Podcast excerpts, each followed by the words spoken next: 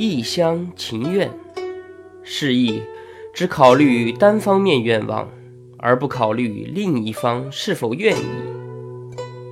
古时候有个农家青年到京城去玩，偶然见到了国王的女儿。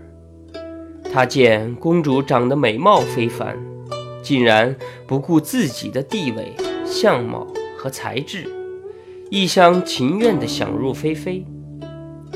回到家里以后，他害了相思病，茶饭不思，人也一天比一天消瘦了。他的亲友们问他生病的原因，他便把自己的想法如实的告诉了他们。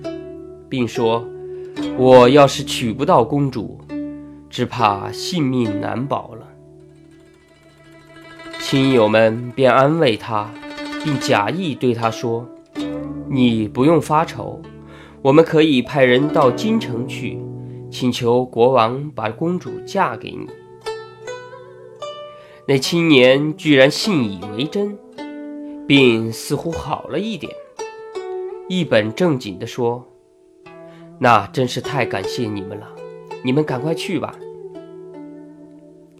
过了几天，那些亲朋好友又来探望他，欺骗他说：“我们已经派人去和国王商量过了，国王问了公主，公主没有答应。”那青年听了，还是按照自己的思路来看待这件事，非常高兴地说：“那好办了。”只要我再去见一趟公主，公主一定会嫁给我的。